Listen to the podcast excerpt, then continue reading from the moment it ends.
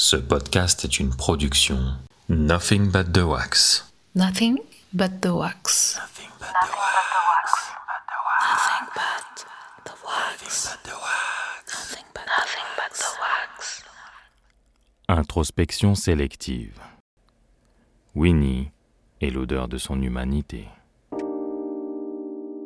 C'est arrivé un mercredi après-midi, si je me souviens bien. Le sang ruisselait entre mes jambes et j'avais réussi à ne pas tacher mon long t-shirt. Je comprenais à peine ce qui m'arrivait, mais, j'ai fait exactement comme elle me l'avait ordonné. Je la voyais glisser des trucs dans mon sac à dos. Ce n'était pas si douloureux, juste, euh, juste inattendu. Je crois avoir continué à regarder la télévision, comme si de rien n'était, et le soir venu, je lui ai annoncé la nouvelle à l'oreille. Ma mère n'a jamais été de nature discrète. hein. Cependant, nous sommes toutes les deux montées dans le plus grand calme. Assises l'une à côté de l'autre, dans la pénombre, elle s'est tournée soudainement vers moi, en prenant soin de fermer la porte, tout en m'interrogeant sur ce que j'avais ressenti et en terminant par cette phrase, pleine de sens aujourd'hui. Tu es devenue une femme, ma chérie. J'avais 12 ans, ça voulait rien dire, j'ai posé aucune question, puis elle m'a demandé ce que je souhaitais pour célébrer ce jour si spécial. Sur le coup, je me suis sentie privilégiée et certainement différente. Je savais quelque chose que personne ne savait, et si ça pouvait me rapporter un cadeau chaque mois, j'avais tout intérêt à ce que personne ne le sache. J'avais fait mon choix. Le lendemain, j'ai reçu ce que j'avais demandé. Une besace noire, toute neuve. C'était étrange parce que je n'avais pas eu à supplier ou même à argumenter pour l'obtenir. Cette histoire devait vraiment être sérieuse parce que ma mère n'achetait jamais ce qu'on lui demandait. Elle n'achetait que ce qui lui semblait utile.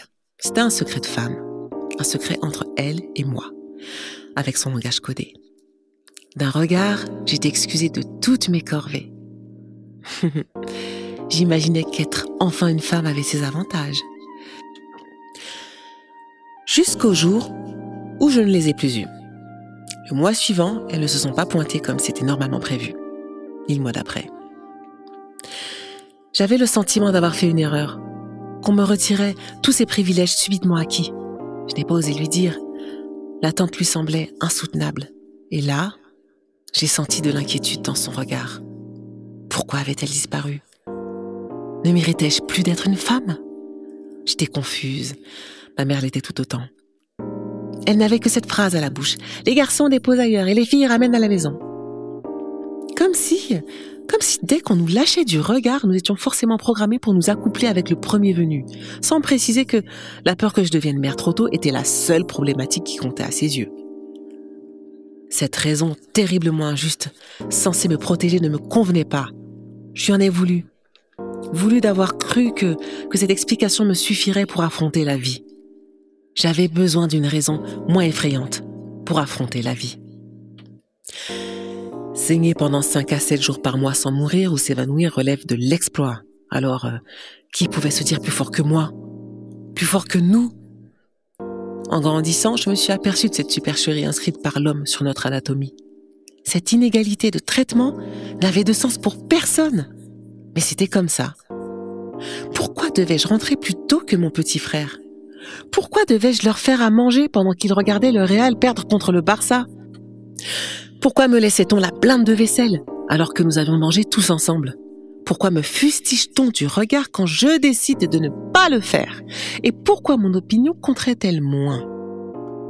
Je vivais dans une atmosphère schizophrène où j'étais pleinement consciente de la souffrance de ma mère, consciente également que ma valeur serait constamment débattue et en même temps, je portais le nom le plus badass de la planète attribué par un homme, mon père. Je suis convaincue qu'elle avait attendu ce jour avec impatience pour pouvoir partager avec moi sur ces sujets de femmes. De plus être seule parmi les garçons. À l'époque, les échographies n'étaient pas si précises. Elle avait fait tous les régimes du monde, avec ou sans sel. Je suppose qu'elle n'y croyait plus. Je suis enfin apparue en plein été 86. J'ai été prénommée Amanda. un classique des séries américaines, et Winnie de ce désir panafricain de me donner un nom qui ait un sens.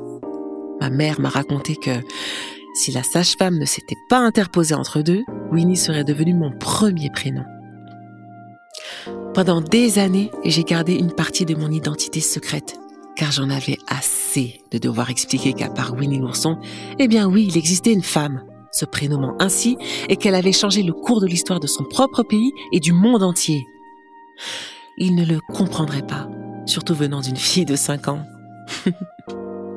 J'ai pris un temps fou à m'apercevoir que mes références n'étaient pas forcément les leurs, que Winnie Mandela n'était pas vraiment connue comme une figure indéniable de la lutte contre l'oppression. Pire, j'ai cru par extension que Marie-Antoinette, Jeanne d'Arc, Simone de Beauvoir ou bien Elisabeth Badinter devaient forcément être les miennes de référence. Alors qu'il en existait d'autres équivalentes et tout aussi percutantes que celles déterminées par l'éducation nationale. Quand nous a-t-on imposé nos héroïnes? Pourquoi ont-ils réduit nos figures à des terroristes?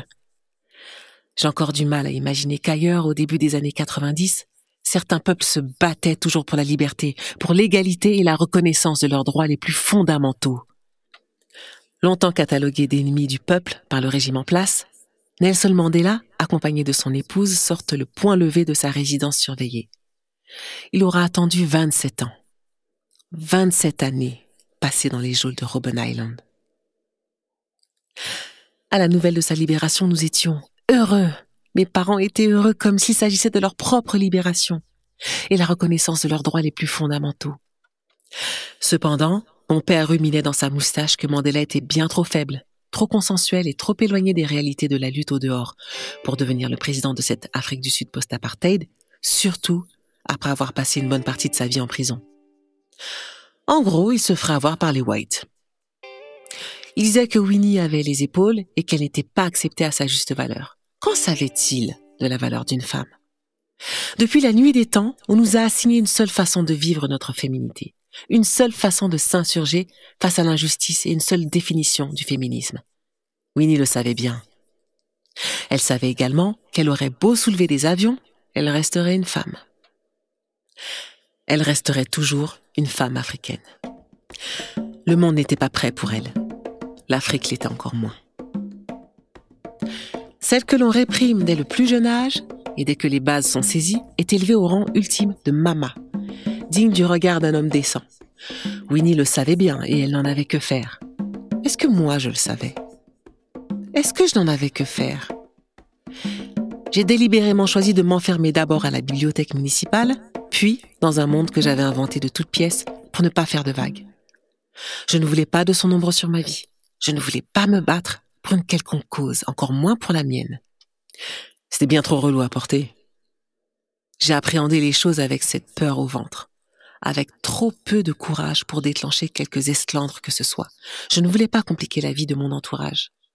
Ma mère avait bien trop de soucis pour qu'à mon tour je la lui complique.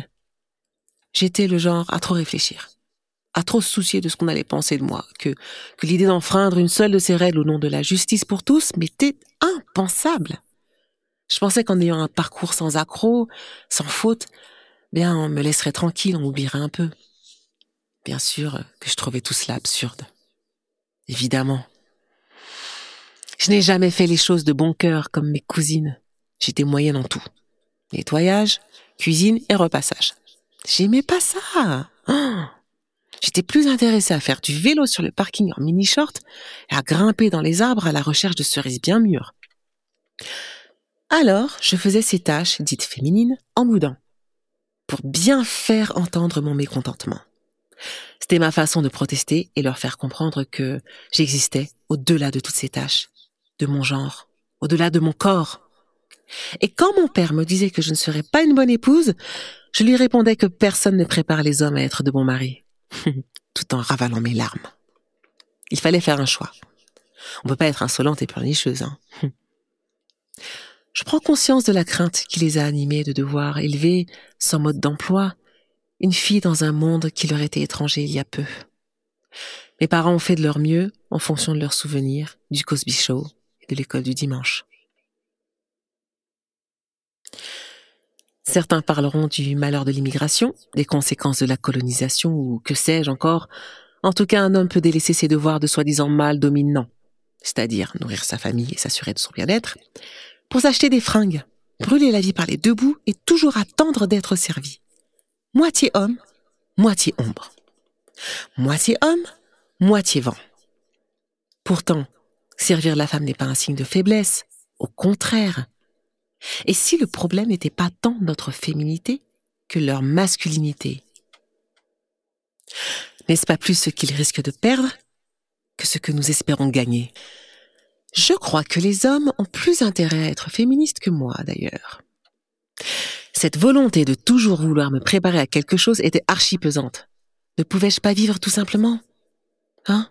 Ne pouvais-je pas être autre chose et être plein de choses à la fois? J'étais traitée comme cette bombe à retardement qui risquait de leur péter en pleine figure un jour ou l'autre. Personne ne m'a demandé ce que j'en pensais. Si je ne rêvais pas secrètement d'être un gars, je ne crois pas que la vie d'un mec soit plus palpitante. Mais pouvoir sortir sans qu'on me demande où je vais, ou regarder un épisode de Big Bang Theory sans être interrompu, oh, ça n'a pas de prix. Et c'était partout pareil. Parfois pire. Dans le quartier, il valait mieux être un garçon manqué pour s'éviter certaines remarques ou d'être traîné de force par le grand frère pour avoir trop abusé sur le rouge à lèvres. Le malheur frappait celles qui quittaient leur espace domestiqué sans en connaître les codes. La rue était un endroit hostile, où il était impératif de la conjuguer au masculin. Question de survie. Non. Question de vie. C'était tellement bien intégré que certaines filles ne se faisaient même plus la bise entre elles. Elles se checkeraient et squattaient en survêtement éponge informe, la main sur l'entrejambe. J'ai eu de la chance d'avoir été épargnée de tout ça. Premièrement parce que les survêtements éponges ne m'allaient pas du tout. Et surtout parce que ma mère les avait en horreur. Elle, qui avait rêvé d'avoir une fille pendant tant d'années, elle ne pouvait pas tolérer cette décadence. Durant ses temps libres, elle me trimballait de force dans ses boutiques de seconde main et de tissus à imaginer quelle robe je pouvais bien me faire coudre. Elle m'obligeait des après-midi entiers à rester perchée sur des talons pour en détendre le cuir et se délectait de joie à l'idée de me regarder imiter Naomi Campbell. oh, ma mère. Ma mère était intransigeante sur la présentation et l'élégance. À l'époque, je n'y trouvais aucune importance. Elle me trouvait difficile et moi, eh ben moi je la trouvais chiante. Pour elle, la féminité se résumait à quelques petits détails. Se tenir bien droite, toujours avoir une paire de boucles d'oreilles et les lèvres constamment hydratées. J'avais une autre idée de la femme moderne. Je saignais sûrement à l'intérieur depuis un bon moment sans le savoir. Il m'arrivait de me plaindre, la trouver impassible face à tout ce qui se tramait devant ses yeux. Il m'arrivait d'en hurler à en perdre ma voix, à ne plus vouloir m'alimenter ou, totalement le contraire, à trop vouloir m'alimenter. Cette différence de traitement me sortait par les trous de nez. Elle m'a confié au détour d'une conversation que, dans son temps, c'était pire. Mon grand-père lui coupait les cheveux à chaque fois qu'elle se pointait en retard à la maison. Non mais vous imaginez un peu Ses cheveux prenaient un temps fou à repousser, mais elle s'en fichait. Être avec ses copines tard le soir, même chauve, avait plus de sens. Finalement, elle s'est décidée à adopter pour de bon la coupe garçonne et il n'avait plus d'imagination pour la punir. ah, les hommes nous poussent à être plus malignes, me disait-elle, en ricanant. Au fond, je savais que la rébellion coulait dans mes veines. Avait-elle réprimé la sienne pour la paix de son ménage? Je les entendais se disputer pour tout, en plein milieu de la nuit, se battre pour tout, pour disposer de tout ce pourquoi elle avait durement travaillé me laisser prendre seul l'Eurostar ou pour aller prier le dimanche matin. Il m'arrivait de pleurer dans mon lit en me demandant pourquoi, pourquoi elle avait choisi de subir cela. Je la trouvais faible. Faible de ne pas avoir choisi de s'en aller, de ne pas avoir choisi de le laisser tomber. Je voulais aller au front à sa place et lui dire qu'elle méritait mieux. C'est marrant parce que elle s'est jamais présentée en victime. Inconsciemment, je me croyais plus forte, plus intelligente, parce que bah, parce que j'avais lu des livres, une pléthore d'articles sur les relations idylliques dans les magazines. Je croyais ne plus avoir besoin de ces conseils, car ils me semblaient dépassés, parce que l'Afrique, ce n'était plus chez eux, et ce n'était pas chez moi. Toutes ces lettres ouvertes sont le reflet de toutes ces conceptions, souvent déconnectées de la réalité, reprises en boucle par les magazines féminins. Le féminisme, imaginé et imaginaire de celles qui peuvent se le permettre, érigeant un nouveau business model plébiscité par une frange essentiellement blanche, éduquée et aisée. De la poudre aux yeux, des paillettes pour masquer des fondements égocentriques et juteux, du fric et du féminisme, du féminisme et du fric. Ça marche dans les deux sens. Hein. Oh, j'ai oublié, du sexe. Du fric, du sexe et du féminisme. Et s'il s'agissait tout simplement d'influencer son environnement? Ma mère avait entrepris une guerre silencieuse, qui avait enfin porté ses fruits. Avec patience, elle a imposé sa façon de voir et, et en fait, il n'y a rien de plus sexy qu'une femme qui n'a peur de rien et qui sait ce qu'elle veut. Je voulais me rebeller à sa place, porter son fardeau par, euh, par solidarité féminine. Elle m'a bien fait comprendre que ce n'était pas mon combat, qu'il fallait que je me concentre sur les miens, car j'en aurais à mon tour, et qu'elle savait se défendre seule. Elle n'a jamais critiqué mon père devant nous et nous a défendu de le faire. Elle ne s'apitoyait jamais sur son sort, non, non, jamais. Au contraire, je l'entendais prier de longues heures. Elle avait fait son choix pour nous, pour moi, comme ma grand-mère plutôt l'avait fait pour elle, afin de m'apprendre à ne pas fuir à la moindre difficulté. Je trouvais cette approche un peu désespérée, mais j'étais pour tout ce qui pouvait l'apaiser. J'avais juste du mal à comprendre que sa mentalité était bien plus moderne que je ne pouvais l'appréhender. Je crois que c'est pour cette raison que nous sommes très proches aujourd'hui. Je crois que c'est pour cette raison qu'elle est ma meilleure amie. Durant nos balades nocturnes, je l'ai redécouverte, à travers nos discussions à cœur ouvert, ces prises de position qui me semblaient auparavant minimes et qui aujourd'hui m'offrent un panel infini de possibilités. Je ne voulais plus être gênée par ce qui venait de moi. Ma virginité n'appartenait qu'à moi seule et à celui qui aurait l'honneur de connaître la couleur de ma petite culotte. Le fait de pouvoir vivre sans me donnait le droit de pouvoir vivre avec. Il était temps que mon vagin ait son propre monologue. J'accepte désormais que mes héroïnes ne soient pas parfaites et elles ne le seront sûrement jamais. J'avais cette idée que les femmes devaient être puissantes tout le temps et avoir constamment la situation sous contrôle. C'est faux. Archi faux. Ma mère ne s'est jamais targuée de tout savoir, de tout mener de front. Elle a juste démontré au fil des années qu'il y a certains combats qui méritent la riposte, d'autres la patience, et pour la plupart,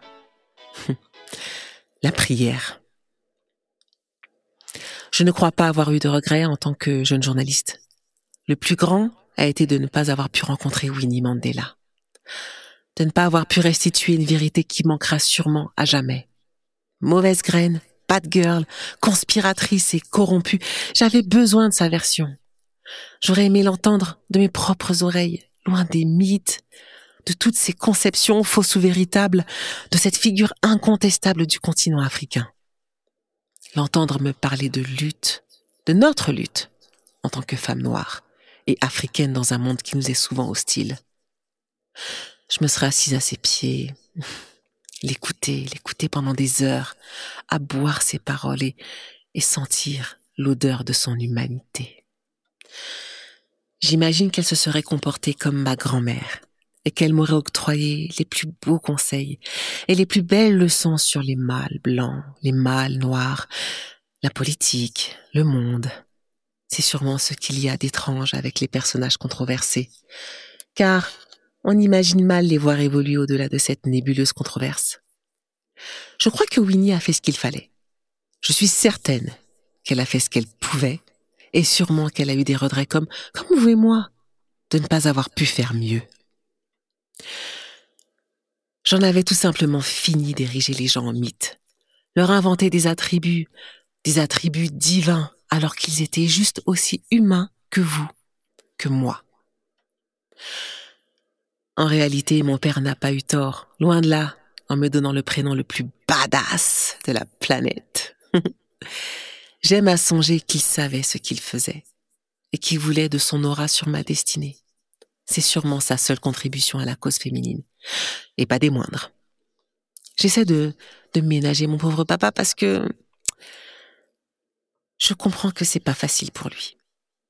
J'ai choisi la voie de l'ignorance afin qu'il ne se sente pas agressé par tant d'assurance. Mon père a la frousse. Il a la frousse que son statut d'homme fort de la maison lui échappe. Et je le comprends. Bien conscient que ce sont les femmes qui dirigent son monde, il se débat comme il peut. J'ai beaucoup de respect pour cela. Même si les temps ont vachement changé.